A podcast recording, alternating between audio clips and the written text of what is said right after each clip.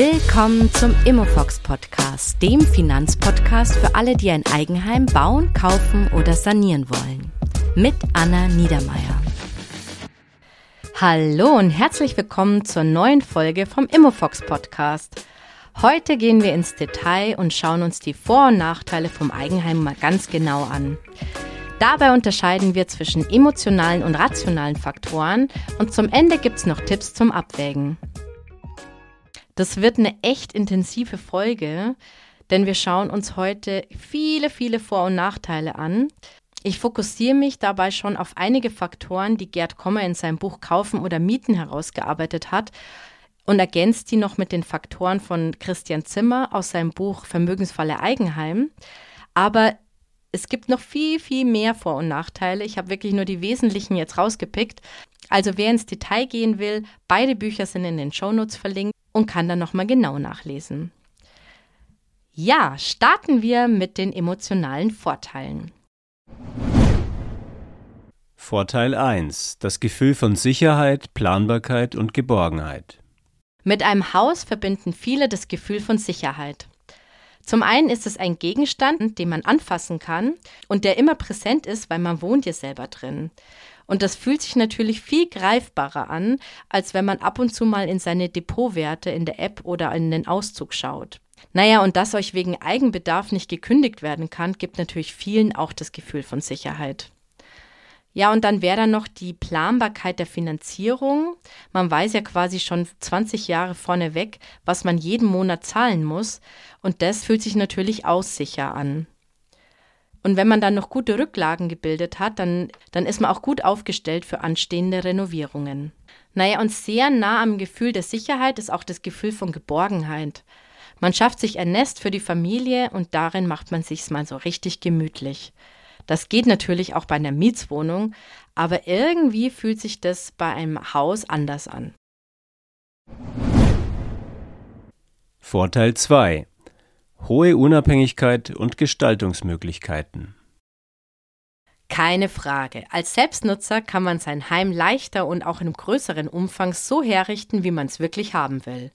Im Gegensatz als Mieter. Man kann also schalten und walten, wie man es eben will. Und das führt natürlich zu einem totalen Gefühl von Freiheit und Unabhängigkeit. Naja, bei einer Eigentumswohnung ist es vielleicht jetzt nicht ganz so stark, weil hier hat man ja auch noch die Wohnungseigentümergemeinschaft, mit der man sich arrangieren muss. Aber fest steht, willst du den Fußboden schöner machen oder das Bad verändern? Just do it. Keiner kann es dir verbieten. Vorteil 3. Perfekt für die Selbstverwirklichung. Die ganzen Gestaltungsmöglichkeiten hängen natürlich stark mit dem Wunsch zusammen, dass man sich selbst verwirklicht. Es gibt viele, für die es Einrichten oder der Umbau oder ein ganzes Haus zu bauen, ein Projekt, in dem man sich so richtig ausleben kann. Es ist bei manchen schon wirklich fast eine Art Hobby, das Haus zu verschönern, denn es gibt immer was zum Werkeln und Tüfteln. Und das ist natürlich definitiv typabhängig. Der eine, dem liegt, dem anderen überhaupt nicht. Also wer in einer kaputten Terrassentür kein Ärgernis, sondern eine echte Herausforderung sieht, für den ist sein Eigenheim ein idealer Ort zum Austoben. Und auch im Alter hat man immer eine Aufgabe, alles in Schuss zu halten. Und das hält natürlich definitiv fit. Kommen wir zum letzten emotionalen Vorteil. Vorteil 4 das Gefühl von Stolz und sich wohlhabend fühlen. Wer kennt nicht das Gefühl, wenn man etwas gemacht hat und man kriegt noch Komplimente dafür? Mensch, das habt ihr euch aber echt schön gemacht. Das ist echter Balsam für jeden Eigenheimbesitzer. Dieses Gefühl von Stolz, das haben ja wirklich viele, wenn sie ihren Freunden das neu gebaute Haus zeigen oder eben auch mal neue Gäste empfangen.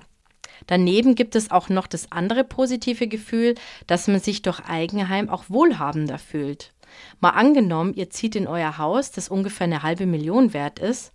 Zwar seid ihr jetzt hoch verschuldet, habt gerade auch noch echt viel Nebenkosten gezahlt, aber trotzdem fühlt es sich nicht nach einem schlechten Geschäft an, sondern bei vielen entsteht allein durch den Besitz eines Hauses, das über eine halbe Million wert ist, das Gefühl, dass sie jetzt wohlhabend sind.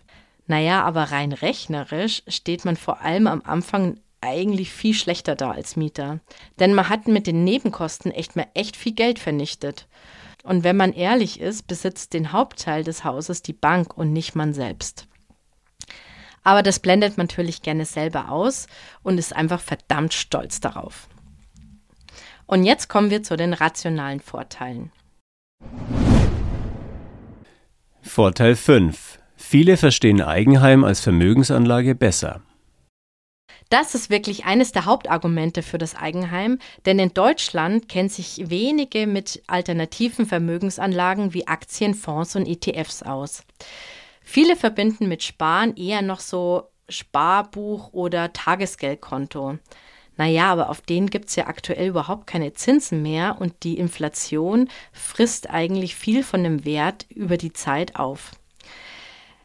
Im Vergleich dazu ist natürlich ein Eigenheim bei einer guten Kalkulation viel besser. Naja, heißt aber nicht, dass es nicht andere gute oder sogar bessere Investments gibt, wie zum Beispiel ein breit gestreutes ETF-Portfolio. Das habe ich ja schon mal ausführlicher in der Folge 5, die fünf Mythen vom Eigenheim erklärt. Ich zum Beispiel habe beides. Ich habe ein Eigenheim und ich habe ein ETF-Weltportfolio.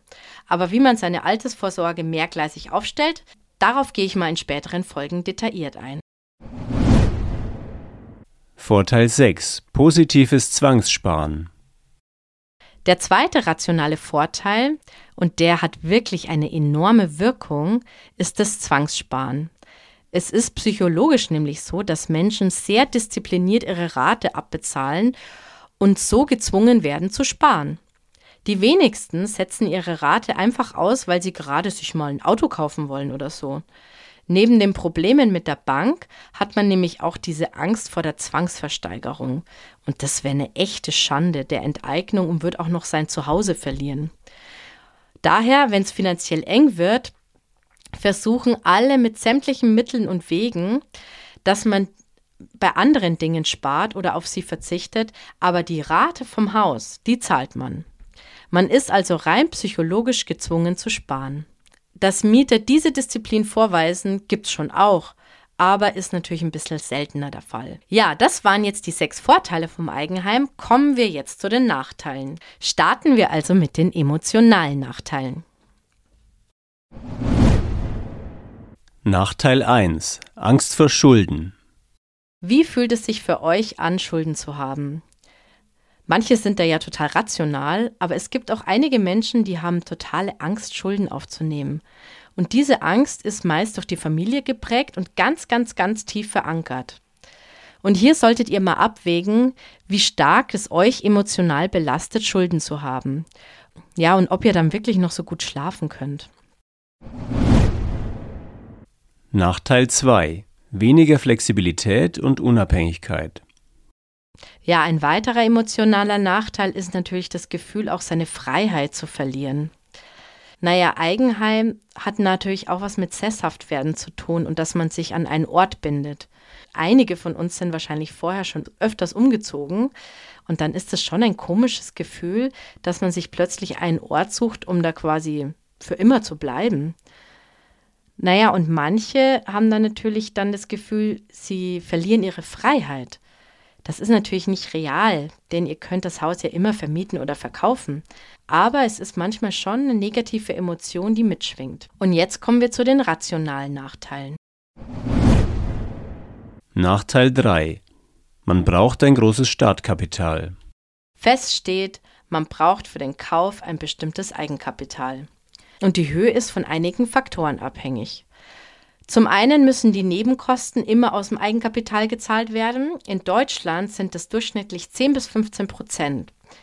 Also wenn ihr ein Haus für 500.000 Euro kaufen wollt und es fallen Nebenkosten von 10 Prozent an, dann sind es schon mal 50.000 Euro, die einfach mal weg sind. Je nachdem, ob ihr jetzt eine bestehende Immobilie kauft oder ein Haus neu baut, gibt es auch so unterschiedliche Eigenkapitalsquoten und die können bis zu 30 Prozent noch sein. Also nehmen wir jetzt mal den Fall an, dass ihr nur 10% Eigenkapital fürs Haus braucht, dann sind es nochmal 50.000 Euro. Also braucht ihr allein schon mal 100.000 Euro Eigenkapital für die Nebenkosten und 10% Eigenkapitalsanteil vom Haus. Das ist jetzt schon mal eine ordentliche Stange Geld für den Anfang. Nachteil 4. Mangelndes Angebot und hohe Immobilienkosten. Naja, das muss ich euch jetzt wirklich nicht erzählen. Wenn ihr euch schon ein bisschen umgeschaut habt, dann habt ihr sicherlich bemerkt, dass es eigentlich kaum noch gute Angebote gibt und dass ihr ständig eure Schmerzgrenze erhöhen müsst. Naja, interessanter ist ja eigentlich noch die Frage, wie entwickeln sich auch diese Immobilienpreise in den nächsten Jahren. Und da gibt es ein paar spannende Theorien und dazu mache ich demnächst mal eine Extra-Folge. Nachteil 5. Hohes Klumpenrisiko. Was soll denn das bitte sein, fragt ihr euch sicherlich. Naja, eine Immobilie ist ja wie ein Einzelwert, also ihr habt per se ja nur eine davon. Und das heißt, euer ganzes Vermögen oder ein großer Teil davon ist auf einen Wertgegenstand verteilt. Naja, oder eben eben nicht verteilt, weil es ist ja nur ein, ein Gegenstand. Und das nennt man dann eben Klumpenrisiko, weil es eben mehr Risiko ist, als hättet ihr es auf 2000 verschiedene Werte verteilt, wie man das zum Beispiel bei Aktien macht. Wenn sich jetzt zum Beispiel die Immobilienpreise verändern und zum Beispiel auch mal sinken, dann ist das Risiko für euch erheblich größer, denn ihr habt ja alles auf eine Karte gesetzt. Nachteil 6. Ein Eigenheim ist nicht liquide. Konkret heißt das, man kann nicht einfach mal ein bisschen Geld rausnehmen, zum Beispiel 1000 Euro. Ihr könnt also es nicht flüssig machen. Anders als wenn ich jetzt das Geld auf dem Konto oder auf einem Depot habe, kann ich einfach mal 1000 Euro runternehmen. Und der Punkt spielt auch bei der Altersvorsorge eine wichtige Rolle. Im Alter braucht ihr neben dem Haus auch noch flüssiges Geld. Und deshalb müsst ihr unbedingt neben dem Haus noch eine weitere Altersvorsorge aufbauen. Nachteil 7. Aufwand, Kosten und auch schon mal Ärger bei Reparaturen. Ja, mit Eigenheim hat man natürlich auch mehr Verantwortung und auch lästige Pflichten. Wenn etwas kaputt geht, dann kann man nicht einfach die Hausverwaltung anrufen unter dem Vermieter und sagen, kümmere dich drum. Leider nein, man muss es selber machen. Naja, und das ist schon ein bisschen lästig und kann Aufwand und auch manchmal Ärger bedeuten, zum Beispiel wenn ihr einen Baumangel habt. Und am Ende müsst ihr natürlich alle Kosten tragen. Und jetzt kommt der letzte Nachteil. Nachteil 8. Eigenheimbesitzer bewohnen langfristig oft zu viel Wohnfläche. Denkt mal ganz kurz an euer altes Kinderzimmer. Bewohnt das aktuell noch jemand oder ist es ein leerstehendes Gästezimmer geworden? Ja, Grund dafür ist, dass die Häuser meist in der Lebensphase gekauft werden, ja, wenn Kinder da sind und man in einer zu engen Mietswohnung lebt. Da entsteht natürlich schnell der Wunsch, dass man sich etwas vergrößert und vergisst aber dabei, dass die Kinder ja auch irgendwann wieder ausziehen. In den wenigsten Fällen werden die Räume dann vermietet, sondern sie sind einfach kaum genutzt und stehen leer. Ja, und das kostet natürlich Geld man zahlt ja auch die Nebenkosten für sie und man verliert auch die potenziellen Einnahmen, um schneller den Kredit zurückzahlen zu können. Und wenn man jetzt gerade neu baut, wird oft nur die aktuelle Lebensphase geplant. Aber eigentlich müsste man vorplanen, was eigentlich in 20 oder 30 Jahren, wie das Haus da genutzt werden kann. Wie man zum Beispiel Teile vom Haus schlau in gute Einliegerwohnungen umbauen könnte. Sowas nennt man zum Beispiel auch Mehrgenerationenhaus. Beim Neubau kann man nämlich vorher schon flexible Grundrisse planen, damit zum Beispiel die Eingänge oder die Leitungen schon so schlau geplant sind, dass ein Umbau in eine oder mehrere Einliegerwohnungen überhaupt kein Aufwand mehr ist oder kein großer Aufwand mehr ist. Das nur so als kleiner Tipp am Rande. Puh, das waren jetzt ganz schön viele Vor- und Nachteile und jetzt schwirrt euch wahrscheinlich sicher der Kopf. Naja, und wie ihr es euch schon vorstellen könnt, die größte Herausforderung ist natürlich jetzt, das für sich abzuwägen. Also rechnet euch doch bitte genau aus, wie viel ihr euch wirklich leisten könnt und plant da auch einen Puffer für Unvorhergesehenes ein und noch ein Budget für eine zweite Altersvorsorge. Und seid wirklich ehrlich zu euch, wenn es um die Frage geht, wie diszipliniert seid ihr und wie nervig sind für euch die weiteren Verpflichtungen vom Eigenheim. Und da ihr die Immobilie ja meistens nicht alleine kauft, erstellt doch zusammen eine Liste für euch und wägt so ein bisschen mit eurem Partner zusammen ab, denn es muss sich wirklich für beide richtig anfühlen und ihr müsst gemeinsam die richtige Entscheidung für euch treffen, ob ihr kauft oder mietet.